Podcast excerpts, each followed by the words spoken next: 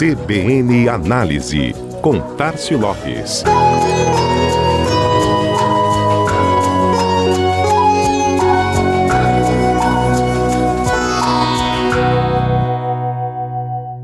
Google versus Amazon. Parece que o duelo de gigantes está só começando. O Amazon este mês se tornou o maior anunciante do mercado americano investindo um total de aproximadamente 6,9 bilhões de dólares em publicidade, um crescimento de 37% em compra de mídia, no comparativo com o ano anterior. Já o Google ficou apenas, se é que podemos dizer assim, com a sexta posição no ranking, atrás de nomes como Comcast, antigo líder, AT&T, Procter Gamble e Walt Disney.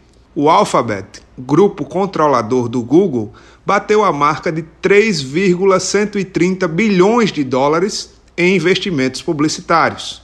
Mas se na lista dos grandes anunciantes dos Estados Unidos há uma considerável distância entre Google e Amazon, com praticamente o dobro da despesa, quando o assunto é e-commerce, especialidade também do líder do ranking, o Google trabalha para reduzir a distância e incomodar o adversário. A empresa californiana anunciou na última quinta-feira um novo movimento para aumentar a competição com o todo-poderoso marketplace de Seattle.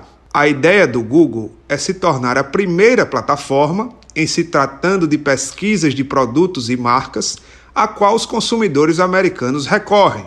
O primeiro passo para isso é retirar as taxas cobradas aos varejistas, permitindo que os usuários comprem mercadorias online diretamente pelo Google Shopping. Um movimento de flexibilização para que a plataforma se torne ainda mais atrativa para varejistas e anunciantes que desejam encontrar clientes através do buscador. Interessante é que, embora seja o buscador número um do mundo, nos Estados Unidos, somente 22% dos consumidores iniciam a pesquisa de um item que deseja comprar pelo Google. A força do Amazon, primeira plataforma de consulta dos americanos, é impressionante.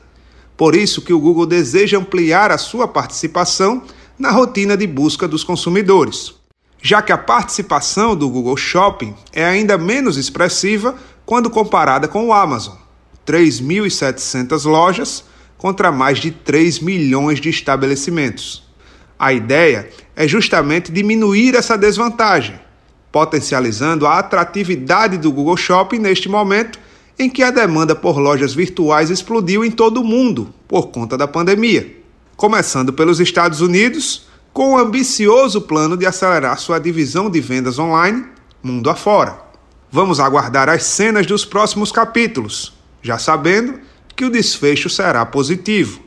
Afinal, concorrência é sempre sadia para o consumidor. Este foi mais um CBN Análise. Tássio Lopes, da Chama Publicidade, para a CBN Maceió.